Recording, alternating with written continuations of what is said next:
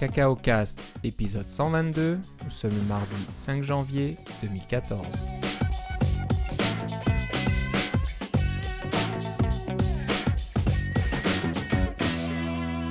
Bonjour et bienvenue dans ce nouvel épisode de Cacao Cast. Comme d'habitude, Philippe Casgrain est avec moi. Comment ça va, Philippe? Va très bien, et toi, Philippe? Ça va bien, en forme.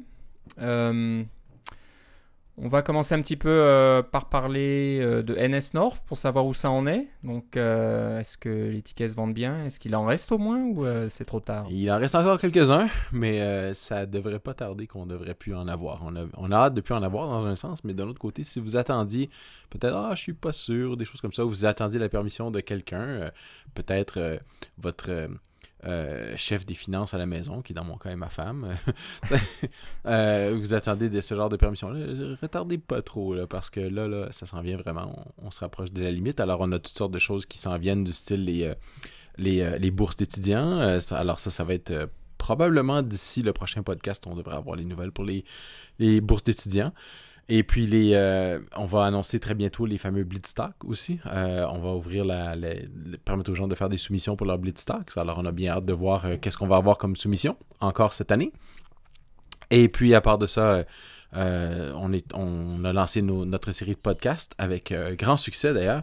Un succès qui s'est répété de l'année dernière. Ça avait été en croissance l'an dernier et cette année c'est parti en Lyon. On est très très content des, euh, de tous les téléchargements évidemment de toutes les écoutes et de tous les commentaires qu'on a. Euh, ça va vraiment vraiment bien. Et sur le site web, j'ai des statistiques. Le fichier le plus demandé, euh, c'est à peu près 50% du trafic, c'est podcast.xml. C'est le fichier source euh, qui permet de, de, de, de voir euh, quels sont les nouveaux podcasts. Alors, tous les gens qui ont des clients, euh, iTunes, Overcast, etc., là, les nouveaux trucs qui sont embêtants. On voit toutes sortes de choses dans les logs, c'est rigolo.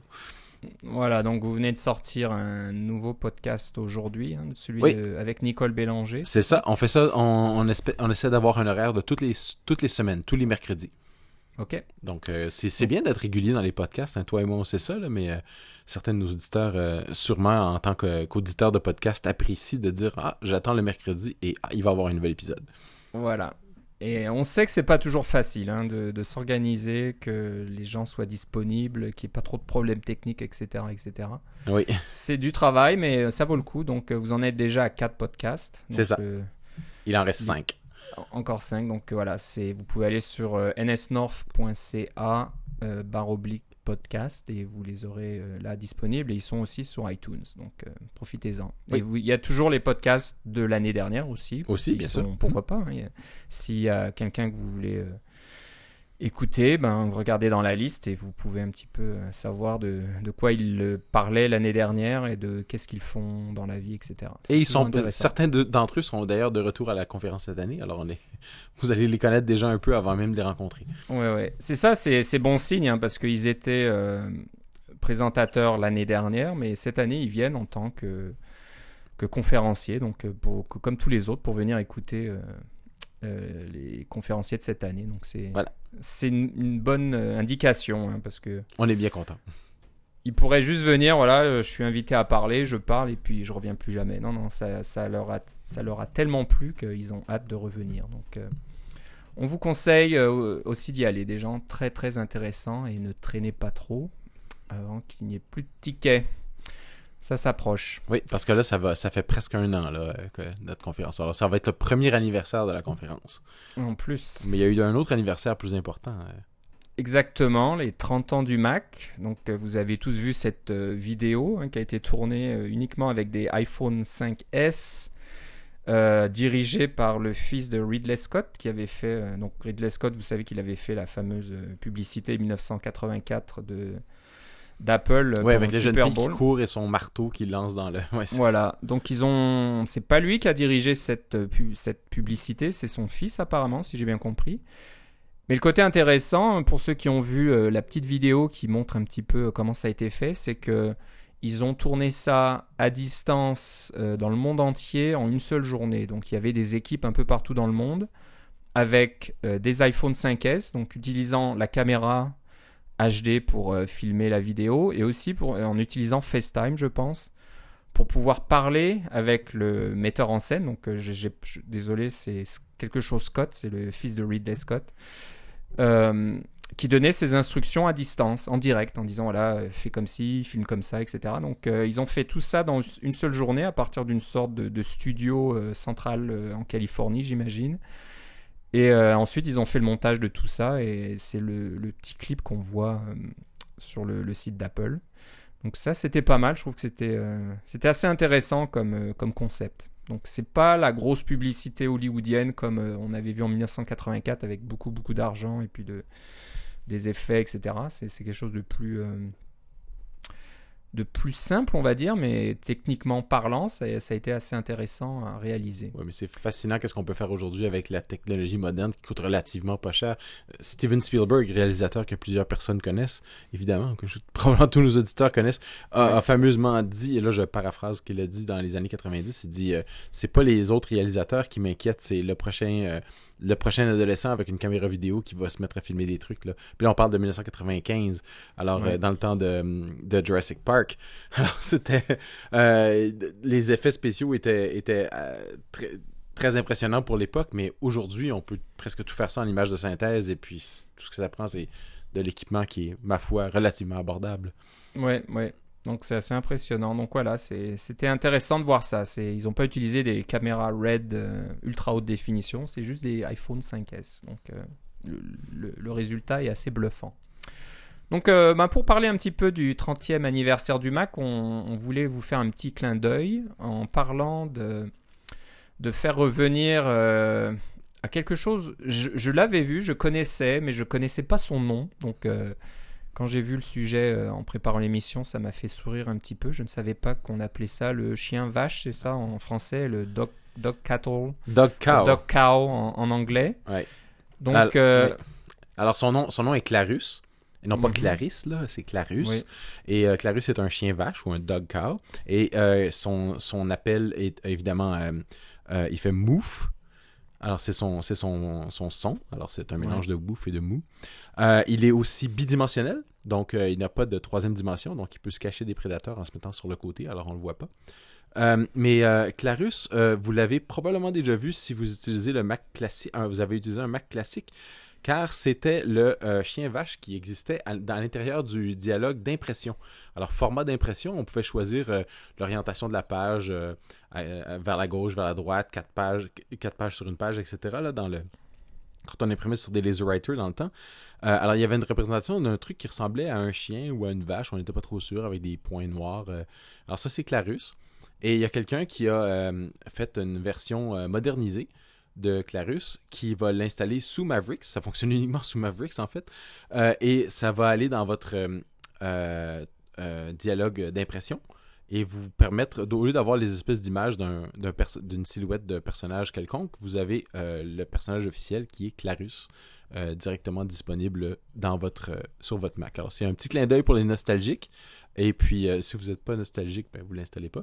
Si vous l'êtes, eh bien, ça va vous faire un petit quelque chose à chaque fois que vous regardez ce dialogue-là. Et on le fait quand même quand on génère des PDF et des choses comme ça. C'est pas juste ouais, que- ouais.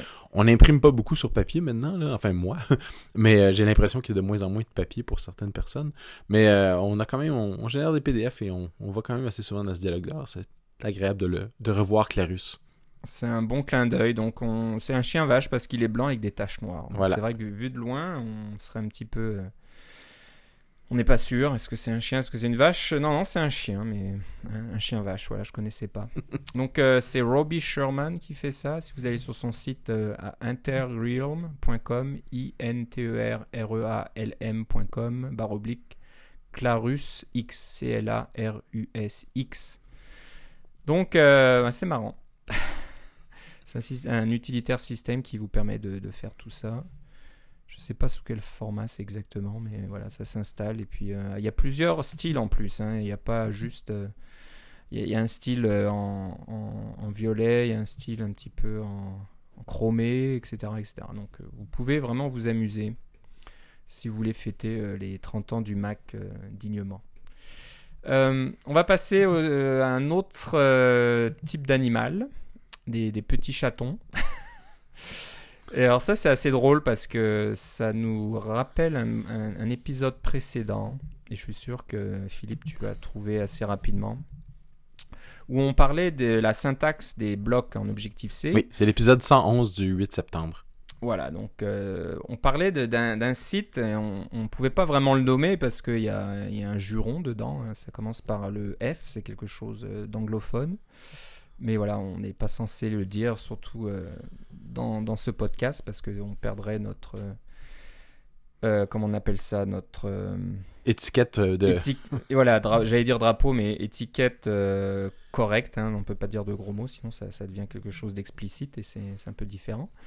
Voilà, euh, c'était juste pour dire que la syntaxe des blocs, pour, euh, on en a déjà parlé, c'est jamais très évident. C'est dur de se souvenir exactement. En, en fait, elle est assez évidente quand on la regarde, mais c'est impossible de s'en rappeler pour bien, bien des gens.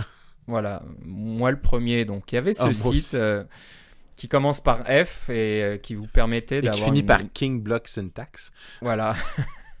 et qui vous donne donc la, la syntaxe. Et à chaque fois, vous êtes énervé là. euh, ah, ah oui, c'est quoi déjà ce site? Ah oui, c'est facile. Le site lui-même est facile à souvenir. Le nom du site est assez facile à Ouais, souvenir. Moi, je l'ai même dans mes signets Safari, et puis c'est c'est dans, mes, dans ma barre des onglets, et alors quand j'appuie sur pomme 1, il apparaît tout de suite. Je suis super content, je m'en sers, euh, oh, je dirais une fois tous les trois jours. Voilà. Mais maintenant, tu l'as changé par un autre qui s'appelle Fluffy Kitten Block Syntax. Donc, c'est à peu près la même chose. hein. Ça, ça donne la syntaxe de tous les types de, de blocs, euh, tous les, les cas d'utilisation d'un bloc, hein, que ce soit dans une variable, soit dans une définition, etc., etc., etc. Mais voilà, au lieu que ça commence par un gros mot, ça vous montre un, un joli petit chaton. euh, on dirait qu'il a les yeux bleus, mais je sais pas. alors, Est-ce que c'est- parce qu'il est à l'intérieur d'un bloc. il est, il est dans un bloc, Oui. mais voilà, non, il change pas. C'est toujours la même image, mais voilà, au lieu que ce soit quelque chose qui vous énerve, c'est quelque chose qui vous apaise. C'est ça. euh, vous vous souvenez plus de la, de la syntaxe, et au lieu de jurer, eh ben non, vous allez sur fluffykittenblocksyntax.com et euh, ben, vous allez voir ce petit chaton qui va vous calmer tout de suite, et vous allez voir les, les, les syntaxes de, de tous de ces types de blocs, et ça va vous calmer tout de suite, ça va vous faire du bien. Voilà, donc c'est Fluffy Kitten, F-L-U-F-F-Y, K-I-T-T-E-N, B-L-O-C-K, S-Y-N-T-A-X.com, Fluffy Kitten Block Syntax. Oui, et j'aimerais te corriger, je n'ai pas remplacé euh, l'autre site par celui-ci parce que l'autre site a une présentation qui est facile à lire et facile à voir rapidement. Que... Il faudra faire un mélange des deux. Il faudra voir la, ouais, ouais. la, la présentation de l'autre avec, euh, avec l'image de chaton de celui-là. Ça serait vraiment ça, bien. ça serait bien. Il faudrait Peut-être un prochain plugin Xcode. C'est ça. ouais. Il faudra en parler aux développeurs, les, les faire se rencontrer, dire voilà, échangez vos idées et puis faites quelque chose d'un peu plus, euh, Voilà. un peu plus lisible. Fluffykittenblocksyntax.com. C'est rigolo à mettre dans vos signets. Euh, on va parler maintenant de, de deux. euh, bah, d'un, comment dire d'un tu appelles ça un pochoir je pense que c'est la bonne façon de traduire template Je crois. je crois. Donc on va utiliser Pochoir, ça, ça me plaît bien. Euh, pour faire des sites pour euh, vos applications et aussi euh, un petit framework, un petit contrôleur iOS fait par la même personne. C'est un ami à nous, Jean-Pierre. C'est un ami de l'émission aussi. C'est un ami de l'émission aussi. Il nous Et, écoute peut-être, alors on le salue. J'espère. On, on le salue au passage. Et, il vient souvent à nos réunions Cocoheads à Ottawa. Et puis, c'est un régulier, très sympathique. Euh, donc, il, est, il a été pas mal occupé. Donc, il a fait une, chose déjà qui m'intéresse parce que je pense que je vais l'utiliser euh, assez rapidement. C'est de faire donc un fameux pochoir ou un, un template pour l'outil de génération de sites statiques. Je crois que c'est ça, hein, si je ne me Mhm. suis pas trompé, qui s'appelle Jekyll. Donc, on, je sais Il y, a- pas, on a il y en a pas- plusieurs, là, mais lui a utilisé Jekyll. voilà, il est, il est pas mal connu. C'est, est-ce que c'est du Ruby, Jekyll Je ou, crois que oui. euh, Je crois que oui, c'est du Ruby. Euh, donc rapidement, euh, vous pouvez euh, développer votre site avec WordPress, avec euh, Ruby on Rails, des trucs très dynamiques, assez complexes, avec des bases de données, etc., etc. Mais des fois, vous n'avez juste besoin que d'un site statique qui ne sert que des pages HTML, des images, des choses comme ça, des, sons si c'est un podcast ou ce que vous voulez. Et bah, il y a ces outils qui vous permettent de, vous aider. Donc au lieu d'écrire tout le, toute la syntaxe HTML, etc. à la main, ça peut être assez, assez long, assez laborieux. Et surtout Euh, laborieux à modifier si vous faites une modification sur une page puis que vous voulez la répéter sur toutes les pages, c'est du ça, partout. Voilà, donc si l'entête, vous voulez que l'entête et puis le, le pied de votre page soit toujours pareil sur toutes les pages, et que voilà, vous changez, vous faites une modification au lieu de changer 53 pages HTML, pourquoi pas ne changer juste un seul fichier euh, dans l'application Jekyll et puis de, de faire, euh, comment dire, de- d'exécuter la commande rec De- qui va donc Compiler votre site finalement. qui va compiler le site, qui va prendre tous ces pochoirs ou templates et puis boum, ça va vous créer toutes les, tous les fichiers HTML qui vont où il faut, qui se relient entre eux comme il faut, etc. Et vous avez votre site qui est tout prêt à être euh, chargé sur votre serveur web. Et c'est vraiment pratique et ça, ça a pas mal de succès à ce niveau-là. Donc euh, bah, ce qu'il a fait, c'est qu'il a créé un template ou un pochoir pour euh, présenter une application euh, iOS donc vous avez déjà vu ça, hein, on appelle ça un peu les, sites de lancement ou des choses comme ça, où, qui vous montrent euh, le, nom de votre application, le lien pour, sur le, l'App Store, des copies d'écran, des animations, des choses comme ça. Donc au lieu de faire tout ça à la main, de perdre beaucoup de temps, pourquoi pas utiliser quelque chose qui a déjà été fait? Il, il suffit juste de remplacer certains éléments donc dans votre template, donc le, nom de l'application, les copies d'écran, etc. Et puis euh, la description. Et vous avez ce petit site euh, assez simple, mais euh, prêt à l'emploi et qui est complètement statique. Donc, pas besoin de base de données derrière, pas besoin de se soucier des pirates qui risquent de venir voler vos informations ou mettre quelque chose à la place. C'est vraiment du code HTML tout simple. Donc je disais que je pense l'utiliser parce que j'ai mis dans mon, ma, ma petite application de piscine, d'horaire de piscine, un lien sur mon site, mais mon site, je l'ai, je je crois que je me rappelle plus du nom maintenant, mais c'est euh, un outil euh, proche de Jekyll qui est, qui est un peu le même style. En, Il y a Nanoc aussi. qui fait. C'est ça, en Nanoc, voilà, Ouais. maintenant. Tu vois, ça fait tellement longtemps que j'y ai pas touché que je me souvenais plus du nom. Euh, c'est Nanoc.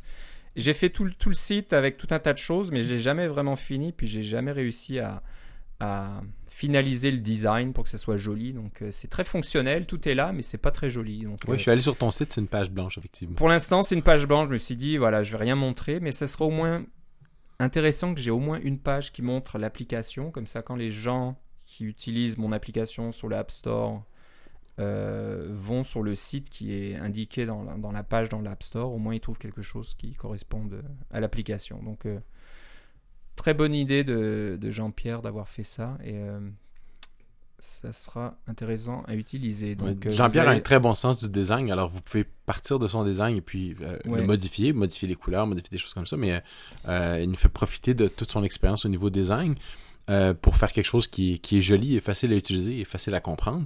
Parce Ouais. qu'il y a aussi une expérience au niveau euh, programmation, Jean-Pierre, c'est ça qui est vraiment bien. Ouais, ouais. Donc si vous allez sur son euh, site GitHub, c'est JP Sim, Jean-Pierre Simard.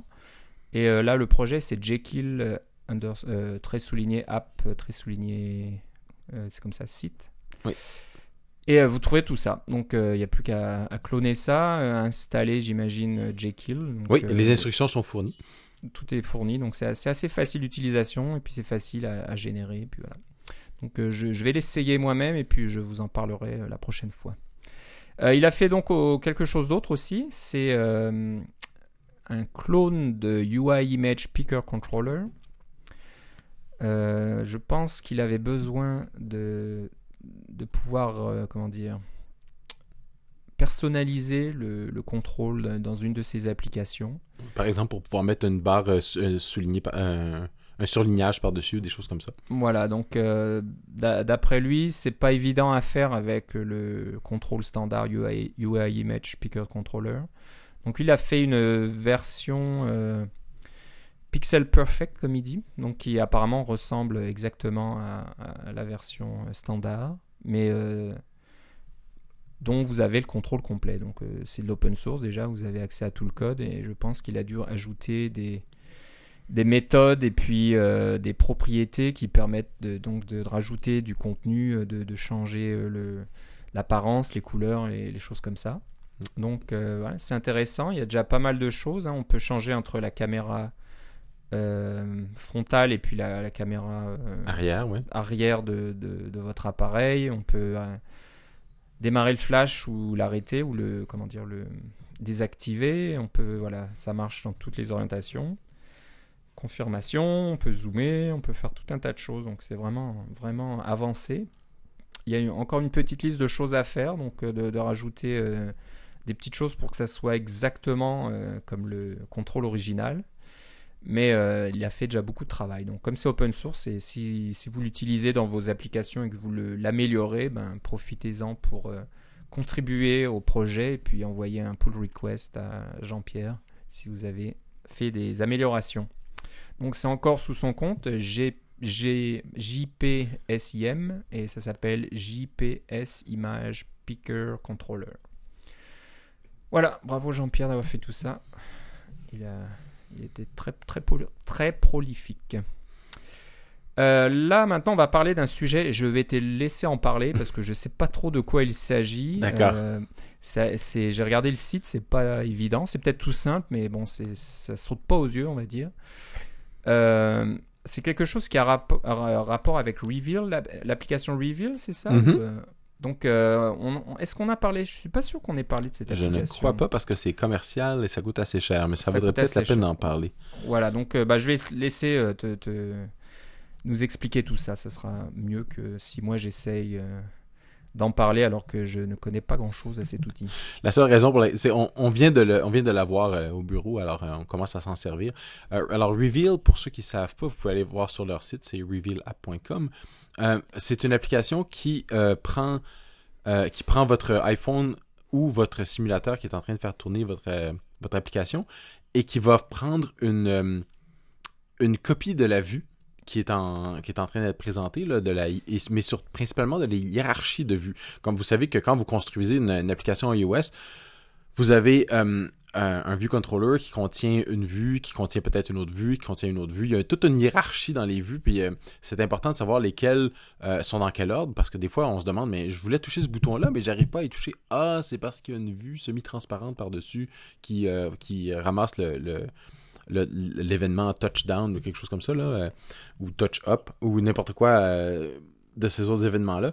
Alors, c'est pratique de pouvoir voir cette hiérarchie-là. Il y a moyen de le faire dans, euh, dans le débogueur. Alors, on peut, euh, je me rappelle plus de la commande, je, l'ai sur le bout de la langue, mais il y a une commande dans le débogueur qui vous permet de, de, voir toute la hiérarchie euh, de vos vues sous une forme semi-graphique. C'est un texte avec des petites lignes qui va vous indiquer comment toutes les vues sont connectées avec toutes les adresses. Mais vous travaillez sur des vues, alors vous voulez vraiment avoir quelque chose de vraiment visuel. Vous utilisez Reveal App qui va prendre le même genre d'information, mais vous la présentez dans une vue euh, soit en 2D, soit en 3D, parce que ça tourne à, 360 degrés. Et vous pouvez voir comment les différentes vues sont empilées l'une par-dessus l'autre. C'est vraiment, euh, c'est vraiment bien. C'est un, un concept relativement simple, il fallait y penser, mais c'est très très bien exécuté dans Reveal. Alors, euh, pour que ça fonctionne, Reveal, il faut évidemment que vous ayez une librairie Reveal à l'intérieur de votre application. Euh, mais euh, il est possible que, pour toutes sortes de raisons, la, librairie ne soit pas dans votre application. Alors, une des premières raisons, c'est que c'est une version, c'est pas une application que vous, contrôlez, mais qui tourne sur votre iPhone. Euh, une autre raison, ça peut, être que vous n'avez pas intégré dans le, code source, ou vous avez une ancienne version de Reveal ou des choses comme ça. il faut pouvoir linker sur cette, sur cette librairie-là. Euh, si vous ne l'avez pas intégré dans votre code source, c'est un petit. Euh, il y a une petite instruction que vous pouvez rajouter. En fait, c'est une, assez longue instruction, mais c'est une extension à, Xcode qui est absolument supportée. C'est une extension dans les, dans les breakpoints de Xcode qui va vous permettre de linker la librairie Reveal de façon dynamique. Donc, vous n'avez pas besoin d'avoir la, librairie Reveal à l'intérieur de votre, de votre projet. Vous avez juste besoin de l'avoir sur disque. Et puis, le, en fait, elle est sur 10 parce qu'elle est intégrée dans l'application reveal.app, qui est une application Mac. Euh, ça ligne contre cette version-là et euh, vous pouvez euh, directement la, faire apparaître, faire apparaître vos vues sans même avoir la reveal.app. sans même avoir, par exemple, reveal.lib ou dylib, la librairie dynamique dans votre application. C'est ça qui est bien. ça vous permet aussi de tester des trucs, par exemple, si vous avez euh, la version App Store de votre application et vous voulez pas mettre Reveal.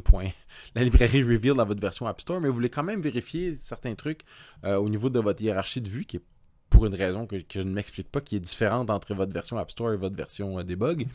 Mais vous pouvez le faire avec ce petit, ce petit truc-là, cette petite astuce de, breakpoint pour linker la librairie dynamiquement. Voilà, donc euh, si vous allez sur euh, un GIST, là, GIST, euh, sur github.com, il y a toutes les instructions comment faire dans Xcode pour éditer votre breakpoint et puis pouvoir faire une référence à, ou invoquer une commande du debugger, etc. C'est comme ça que ça marche. J'ai l'impression que celui qui l'a écrit, c'est un des débuggeurs de, un des développeurs de Reveal. là. Ouais. Mais, mais évidemment, ça, ça, ça marche. Reveal marche sur votre, sur votre iPhone et sur votre simulateur, mais, mais cette technique-là, marche juste avec le simulateur. Là. Faut pas faire exprès. Ouais, Parce que c'est un linkage dynamique et puis on n'a pas de link dynamique sur l'appareil. Donc le, le nom de l'utilisateur sur GitHub c'est Raven, R-A-V-E-N, et euh, vous aurez le, le numéro du GIST ou GIST, je sais pas comment on dit, Ouais. GIST, euh, dans les notes de l'émission, comme d'habitude. Donc voilà, très intéressant, un peu, un peu plus technique, mais vraiment intéressant. Euh, on va parler d'un autre ami de l'émission. Je sais pas, absolument. je sais pas s'il écoute euh, les, les choses en français, mais c'est possible. C'est Ash Furo qui euh, qu'on a vu à NS North l'année dernière, qui était qui était là aussi de, en visite, Et qui est devenu un grand podcasteur depuis.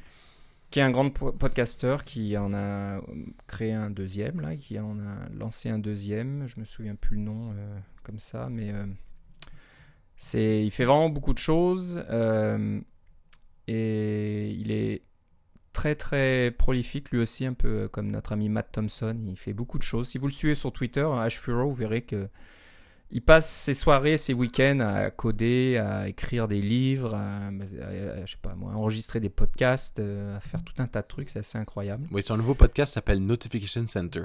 Notification Center, voilà, on fait une petite, euh, une petite euh, référence. Donc, euh, si ça vous intéresse, euh, allez voir de quoi il s'agit sur iTunes. Cherchez Notification Center et vous tomberez dessus directement. Euh, donc, on voulait juste parler d'un petit jeu qu'il a fait, je pense, en, un- en une fin de semaine, un samedi-dimanche, là, où euh, je sais pas exactement. Je pense que ça va être un peu plus long que ça, mais oui, c'est un projet Pas qui est très fait assez rapidement. oui. Ouais, assez rapidement. Donc, c'est un clone de Reversy ou Othello pour euh, iOS qui s'appelle Angular. Et euh, si vous allez sur GitHub, euh, l'utilisateur c'est hfuro, A-S-H-F-U-R-R-O-W. Il y aura tout le code là-dedans et c'est très bien fait. C'est assez simple, je pense, mais la- la- l'application est soignée. C'est c'est tout est là. Vous avez trois niveaux de difficulté et vous en- ensuite vous choisissez vos coups, et, etc. Et puis je pense qu'il y a un petit peu de, de logique hein, pour pouvoir euh, jouer contre le contre l'application. C'est ça. La- oui, on, on peut jouer contre l'application, puis ça va de. Ça peut être assez difficile, là. Des fois, là, de le battre, c'est pas. Ouais, ouais. Ouais. Donc, euh, et en plus, je pense que c'est quelqu'un qui est connu pour euh, être très attentif au- à son style de, de développement. Donc, le code euh, Objective-C est en général très léché, très, très, bien, très bien écrit. C'est l'impression que ça donne, mais il a, il a écrit plusieurs articles qui parlent du, du style d'écriture de programme en Objective-C.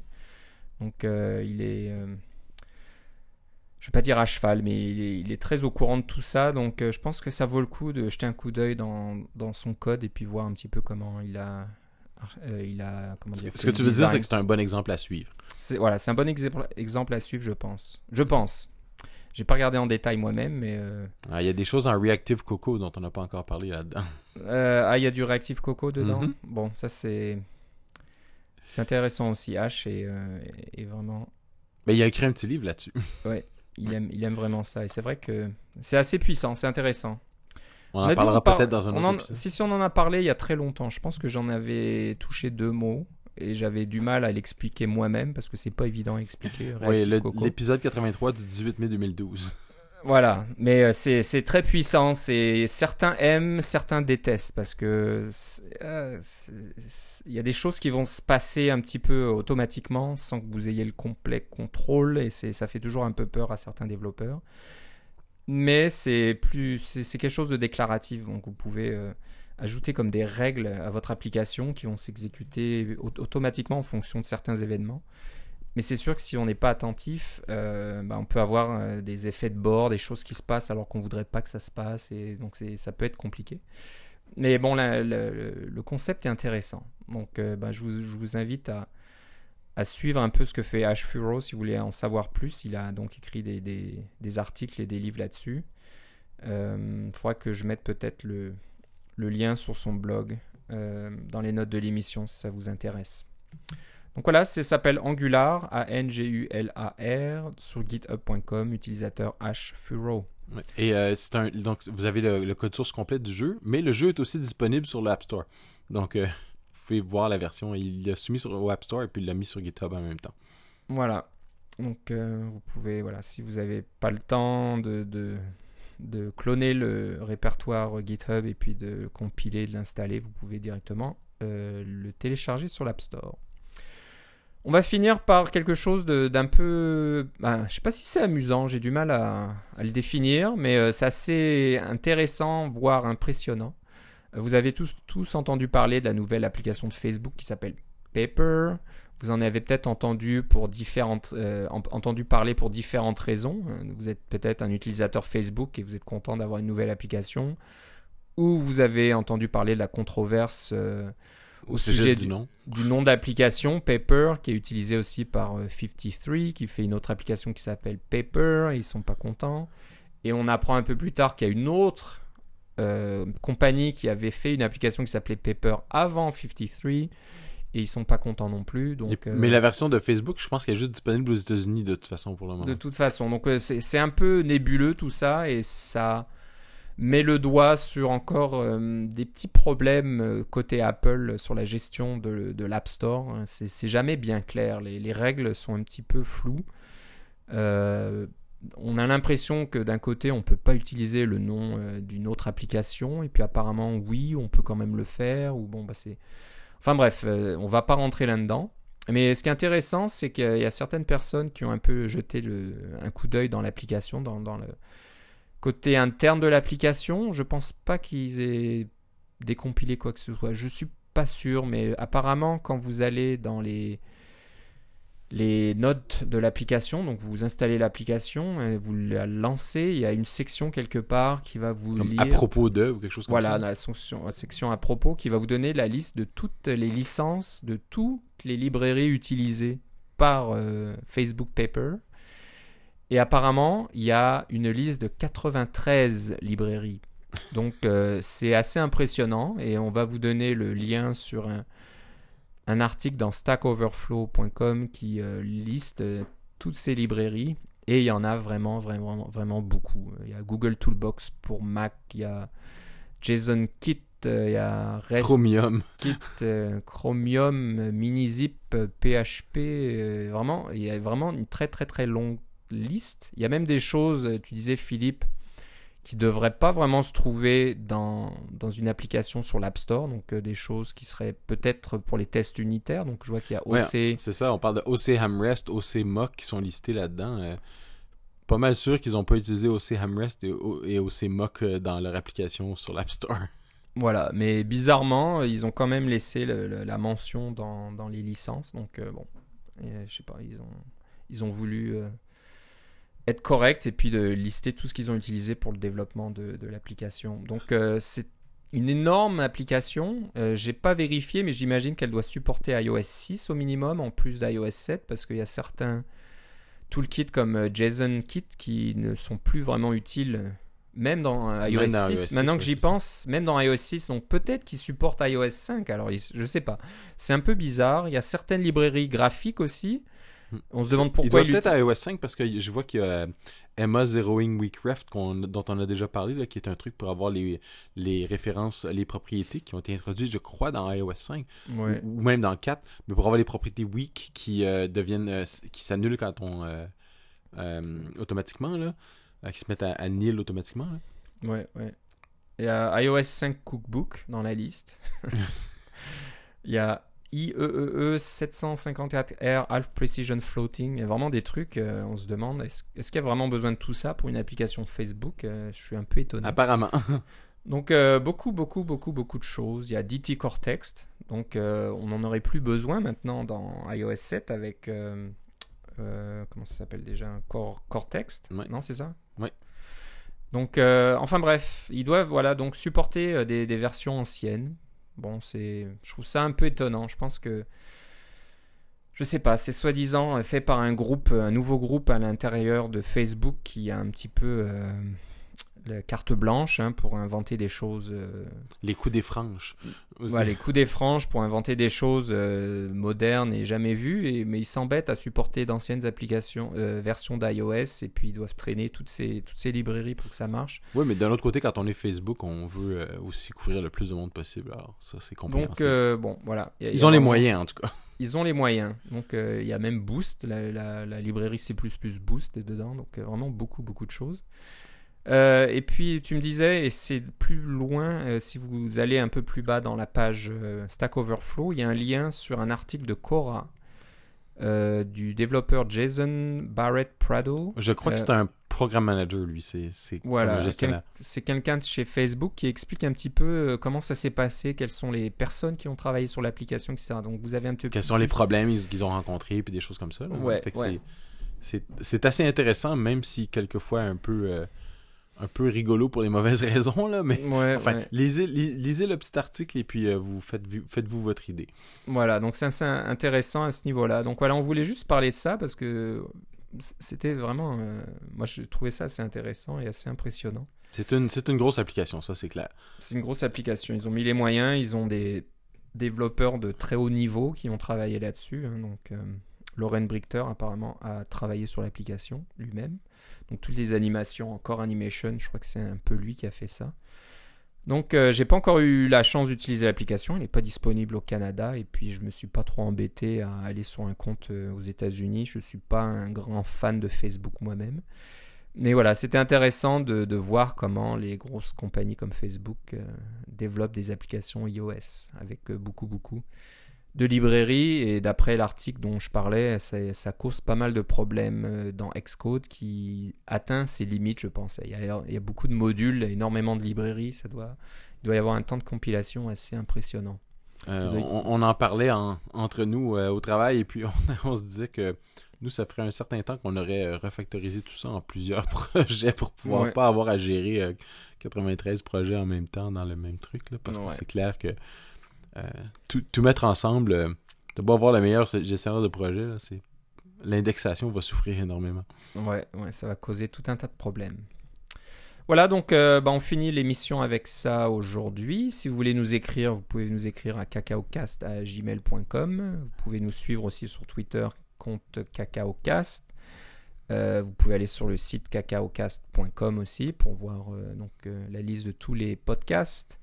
Euh, allez sur iTunes, donc vous pouvez vous euh, abonner à Cacaocast sur iTunes. Faites une- sur une petite recherche et vous nous trouverez tout de suite. Et si vous n'avez pas encore laissé de petits commentaires euh, positifs, si possible, dans iTunes, eh ben, profitez-en pour nous laisser un petit quelque chose. Ça si, permet si vous avez des commentaires négatifs, c'est correct. Vous pouvez nous envoyer par email.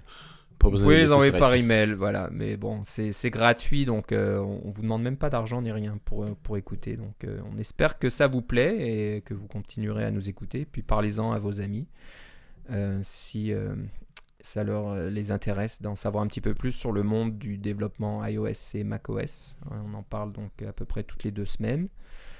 Euh, sur notre radar, euh, rien de particulier. Je pense que bon, hein, mois de février arrive. Peut-être qu'au printemps, il y, aura peut-être des annonces, des choses qui vont commencer à bouger euh, côté Apple. Il y a des rumeurs de plus en plus persistantes côté montre ou bracelet de, de sportif là qui prend tout un tas de mesures. Apple n'arrête pas d'embaucher des gens spécialistes en en du cœur, spécialiste euh, des, activités sportives, je sais pas, de tout un tas de, gens euh, très qualifiés, très pointus dans toutes ces choses-là. Donc c'est sûr qu'on commence à croire qu'il y aura, quelque chose qui ressemble un peu au Nike, Nike Fuel Band ou quelque chose comme ça à côté Apple. Donc intéressant, j'espère qu'on verra des choses bouger euh, sur ce plan-là, mais on n'en sait rien du tout. Et aussi euh, Apple TV quatrième génération, je crois. Donc, euh, rumeur aussi assez persistante que Ouais, moi, j'ai hâte que ça arrive, ça, parce que j'ai sauté la troisième génération parce que ça donnait juste le 1080p versus le, le 720p, mais euh, ouais, j'aimerais ça avoir le 1080p des fois, mais je- Ouais, ouais. La- Bah, moi, j'avoue que j'ai la troisième génération, mais j'ai encore la première génération. Donc, euh, j'ai deux télévisions. Donc, une télévision à la, la, la troisième génération. Donc, tout est super. Il y a, il y a Netflix, et etc. Il y a toutes les nouvelles chaînes. Et j'ai cette vieille première génération Elle fonctionne toujours, hein. je peux toujours louer des films dessus, je peux toujours euh, faire du streaming de, de- des films que j'ai sur mon Mac et tout ça, ça marche euh, très bien. Mais j'ai pas Netflix dessus, j'ai j'ai pas les nouvelles applications. Elle est pas YouTube probablement, puis des choses il n'y a ça. plus rien, c'est c'est plus, elle est plus vraiment supportée. Et puis c'est un truc avec un disque dur dedans, ça chauffe pas mal, ça consomme pas mal de courant, donc euh, je serais assez content de pouvoir la remplacer, mais j'attends moi aussi.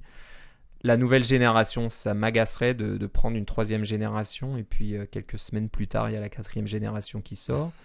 et qui sait, est-ce que cette quatrième génération va supporter des applications Ou des jeux. ou des jeux. Ça- Peut-être que la troisième génération sera mise à jour, mais ça m'étonnerait à mon avis euh, si s'ils veulent euh, élargir un petit peu le. Dans un sens, c'est tellement pas cher. C'est- sûr qu'à ce prix-là, on peut, on peut se dire bon, ça- je l'utiliserai quand même. Donc, euh, mais j'attends un petit peu. Alors, j'espère que on pourra en parler euh, dans les prochains épisodes euh, de, de ces nouvelles choses-là. Voilà, donc on va arrêter euh, pour l'instant. Avant qu'on se quitte, Philippe, où doit-on aller pour avoir de tes nouvelles? Sur nsnorth.ca.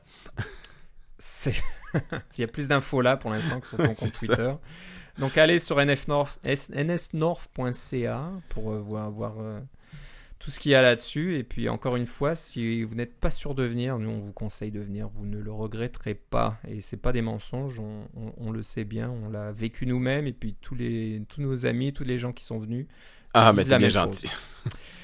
Et voilà, donc moi, j'ai pas de, de site comme ça, j'ai pas de conférence, mais euh, si vous voulez savoir de, de quoi je, je parle, vous pouvez aller sur euh, Twitter, Philippe Guitard, G-U-I-T-A-R-D, tout attaché. Et puis, c'est tout. T'as quelque chose à ajouter? Non, c'est bon. C'est bon, donc euh, bah, on se reparle une prochaine fois. D'accord. Bye. bye.